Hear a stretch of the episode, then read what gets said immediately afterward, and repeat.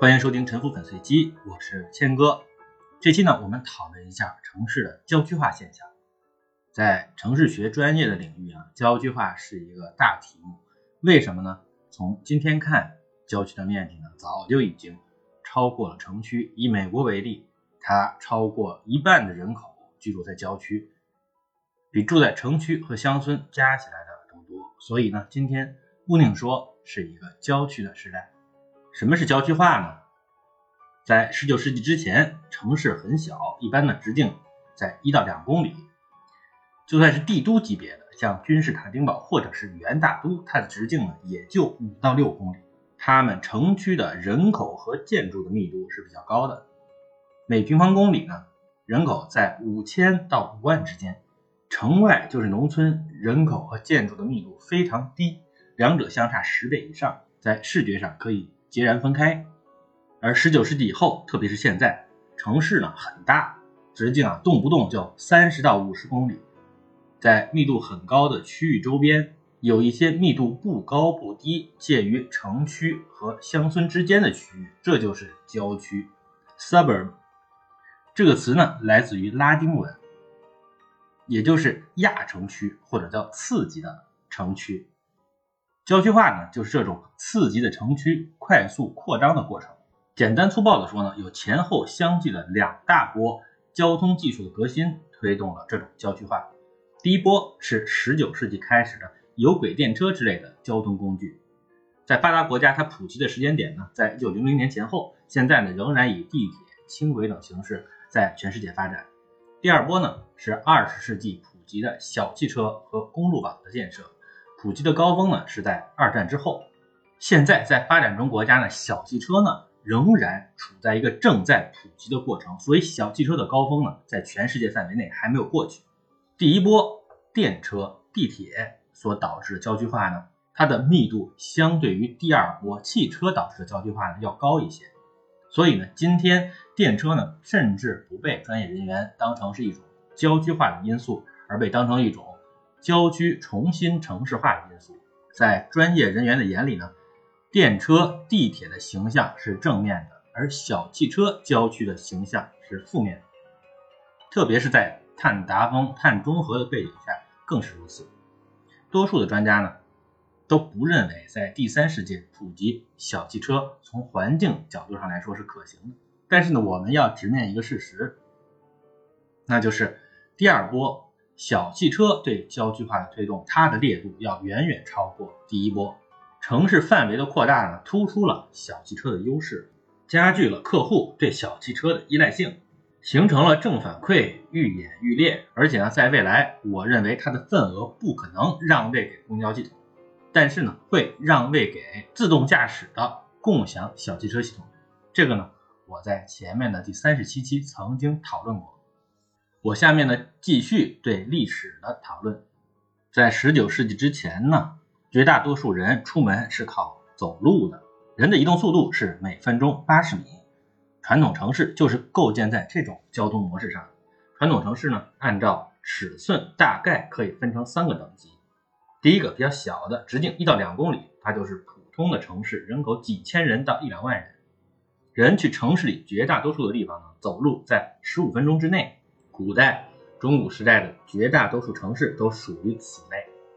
第二，直径两三公里的就已经属于大城市了，人口在几万到十几万人呢。去城里绝大多数的地方走路在半个小时之内，比如说乌鲁克、佛罗伦萨、威尼斯属于是这类。第三，直径五公里左右就属于帝都级别了。这样的大城市在现代之前呢并不常见。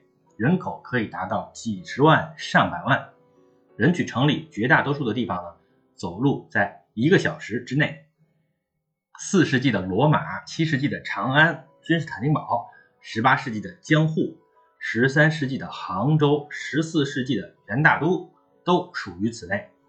这种城市的人口一般已经大大超过了周围农业区可以供给的粮食的极限，他们依赖于大量外来的。食物输入也就意味着它作为帝都，充当着非常广阔的区域的统治枢纽。这些呢，就是郊区化之前的传统城市，它的边界都很清晰，城里城外一目了然。城门外面有一个小小的商业性质的官乡社区，在外面就是相当均质的农村，那里有少量的别墅和农庄，大量的田野、牧场和林地。有钱人是有条件住郊区别墅的，比如路易十四，他日常就住在巴黎郊区的凡尔赛，那就相当于他的别墅。但是呢，请注意，他是基本不去巴黎的。也就是说，当时的贵族住在郊外，是以日常不在城里面上班为前提的。直到电车出现，城市人才可能晚上住在郊区，白天进城工作。然后呢，郊区和市区的边界开始变得模糊，这就是所谓的郊区化的开始。这里说的电车指代了一系列的交通工具，包括比较早的马拉的这种有轨道的车厢。英文呢一般叫做 tram 或者叫 trolley，蒸汽机或者内燃机牵引的这种缆车，这个车本身不带动力，靠一根绳子拖着在这个轨道上走的这种车呢，英文一般叫做 cableway。然后就是和我们今天理解的有轨电车比较相似的车辆，还包括后来的各种公共汽车、地铁和轻轨是他们的后继者。这些交通工具它们的效率在。不断的提升，但是它们的本质，它们大概的情况没有发生质的改变。所以呢，我们把这些交通工具呢作为一类来讨论，可以笼统的叫电车。它们的特点是速度比走路要快若干倍，运载能力要大于马车，它的成本呢是要低于马车的。它们呢有别于小汽车，电车呢是一种公共交通工具，也就是说它不提供。点到点、门到门的这种服务，电车能够推动人们移居到郊区。它的主要动力有三点：第一呢，是人先天的要追求更优雅的环境，要住更大的房子，这在郊区比较容易；第二，郊区的租金或者房价会比较低；第三，这个交通工具它的车票要够便宜。下面展开讨论一下。首先呢，人有喜欢自然的这种天生的倾向。在十九世纪之前呢，大城市的饮用水是不太干净的，它的公共卫生系统也是比较糟糕的，医疗不发达，各种流行病呢非常的严重，火灾问题也是比较严重的，基本上每隔十几年、几十年就会有瘟疫来消灭这个城市当中的一部分人口，大火灾也是非常常见的。第二，郊区的土地便宜，二十世纪初电车的速度呢？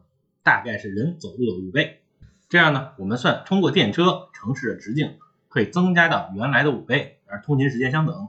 二十世纪初呢，纽约的电车路线延伸到了离市中心大概十五公里的距离上，像华盛顿这样的中型城市，电车呢也延伸到了七八公里之外。这样呢，新的可以开发的这些郊区的土地的面积，大约增加到了原来城市面积的二十倍以上。从原来七八个平方公里扩大到了上百个平方公里，这样巨大的可以开发的区域，土地的供求关系骤变。这些郊区的土地呢，原来是村庄和农田，是很便宜的。现在呢，即便价格有所增加，它仍然会比市中心便宜得多。所以呢，人们盖房的时候呢，它的选择面就大大的扩展，你也可以买得起更大的地块。从前在市区不可能实现的这种低密度有。大花园的这种梦想，在电车时代呢，突然变成了可能。当时呢，一个中等收入人家在城区的住宅啊，普遍大约也就是八十到一百五十平方米之间，建筑面积呢，大约也是在八十到一百五十个平方米之间。而在郊区，三百平方米到一千平方米一个地块是比较常见的，房子的面积呢，也经常可以达到两百平方米以上。附近的园林和道路的占比会更大，这样呢就实现了改善。传统市区的毛容积率大概在一点零左右，而新郊区的毛容积率大概在零点二到零点五左右，也就是说它的建筑物的密度相当于传统市区的四分之一到一半的样子。第三，车票价格逐渐变得亲民，这也很重要。现在中国的地铁票价一般是三块钱到十块钱之间，还是比较亲民的。但是请注意，这是在享受了政府的财政补贴之后的，而真正的乘车的成本呢，要比这个票价高两三倍。过去电车在全世界的范围呢，一般是市场化运营的。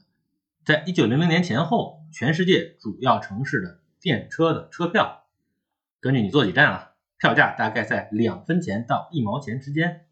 这个分是什么概念呢？是相当于当时的银元的价格，也就是说，一分钱呢是一个银元的百分之一。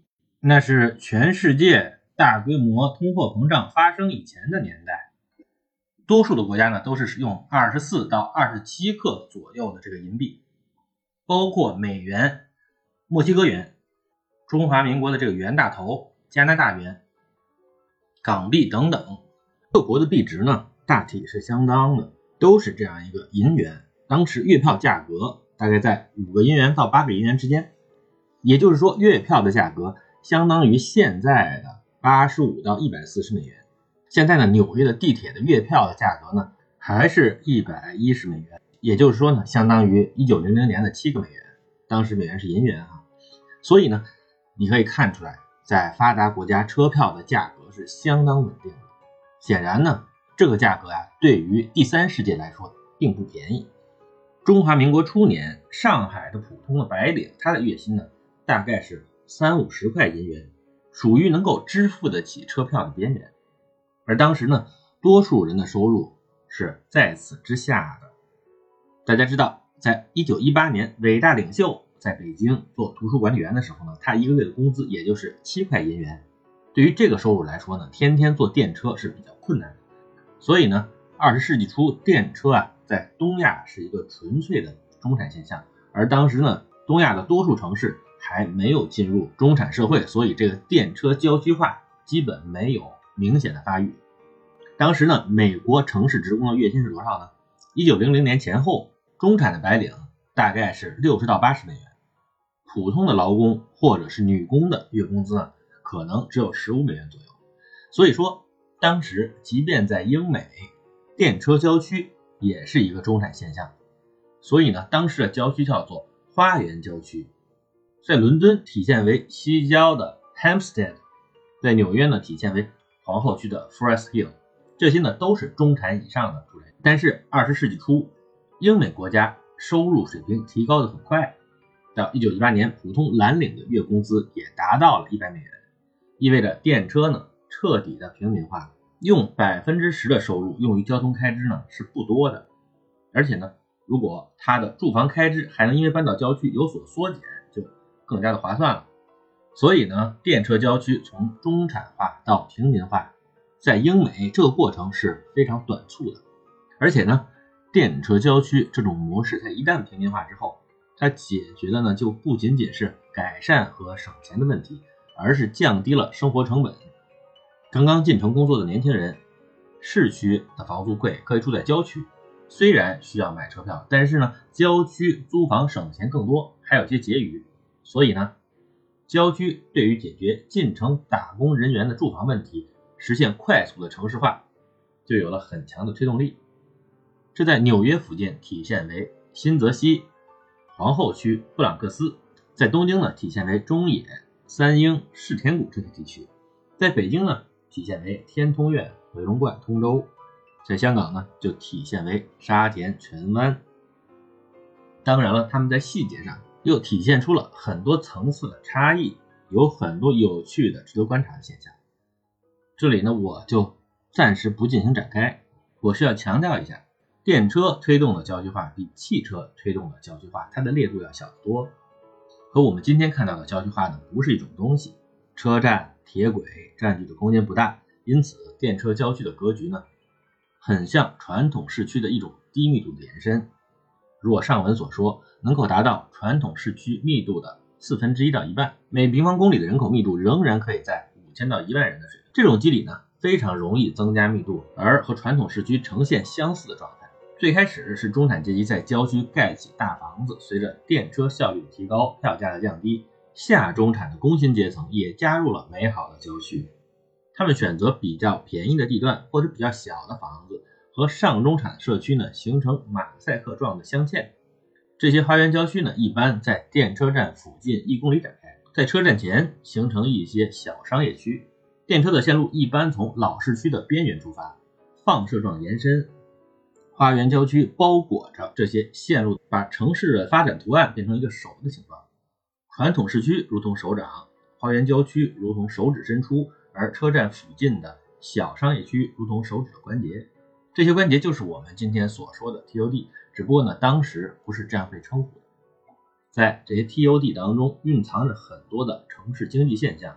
最发达的呢，就是在东京，电车或者说地铁的轨道网络构成一个庞大的机器系统，它主要是经济动脉，但是它也是宏伟的，看起来甚至是神秘的。它像迷宫一样复杂，也可以具有纪念性，可以成为崇拜的对象。每天几百万人乘车，这个群体行为看起来呢，也可以很有仪式感。何况呢，这个行动经常看起来是秩序井然的。人类的祖先曾经是天真烂漫的猎人，现在居然能够成群的在复杂的指示系统的引导下，在迷宫一样的地铁网络里找到自己的路线。这似乎呢，本身就是人性的深不见底的适应能力的一个明证。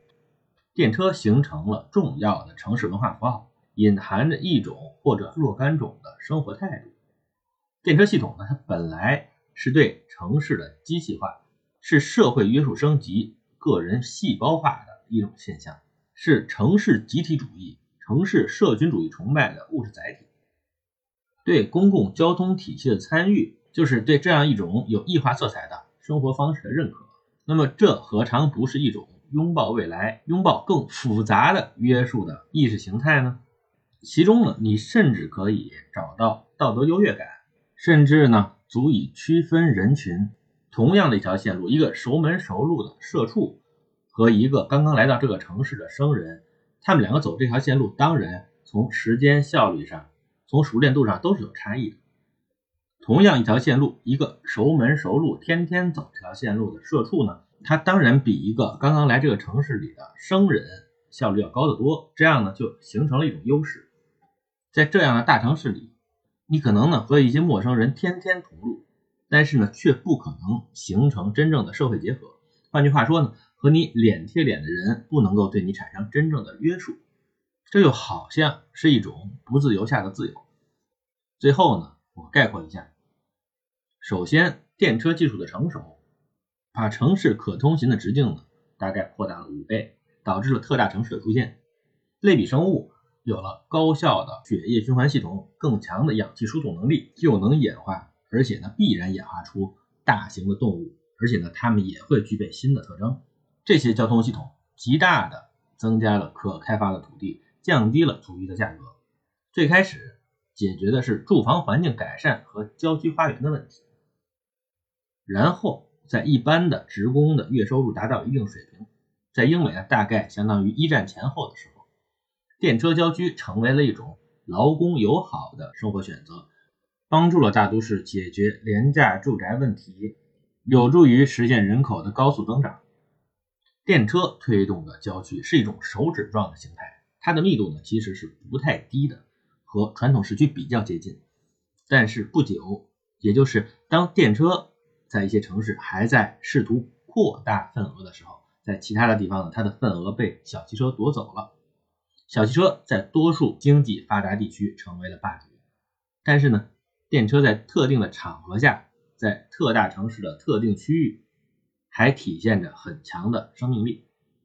这就是本期的沉浮粉碎机，谢谢您的收听。